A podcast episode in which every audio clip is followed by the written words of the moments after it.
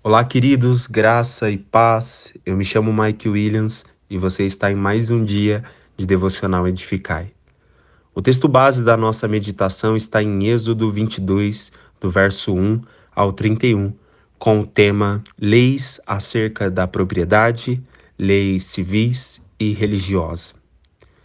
O nosso Deus é um Deus de leis. Isso é fato e confirmado por todas as Escrituras. Ele dá ao seu povo mandamentos, ordenanças, decretos e estatutos. E por que ele faz isso? Podemos nos perguntar.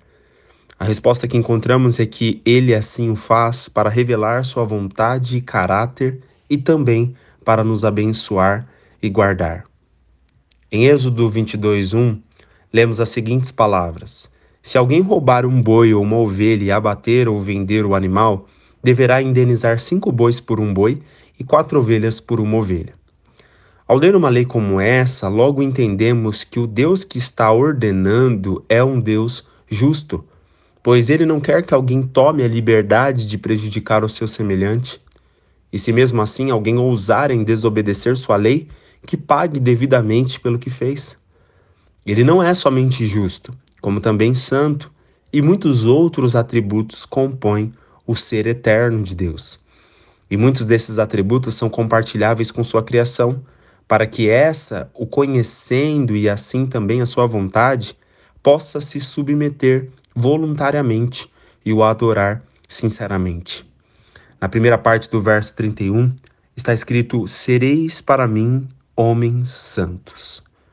O grande desejo de Deus é que sejamos semelhantes ao que Ele é e que façamos a sua vontade conforme ele nos revelou. Diante de todas as leis vistas neste capítulo, percebemos mais sobre quem Deus é e que tudo em nossas vidas é importante para Ele, como nossas propriedades, a nossa responsabilidade cívica e a nossa vida religiosa. Dentro de todas essas questões, para nós, o que se destaca como as mais importantes são as seguintes palavras expressas em uma frase: ser como ele é e fazer o que ele faz. Foi para isso que fomos criados. Essa é a grande razão do nosso viver.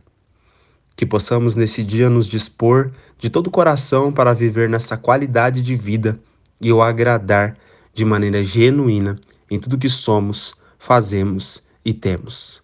Que tudo seja para a glória de Deus na pessoa bendita de Jesus Cristo. Deus te abençoe poderosamente.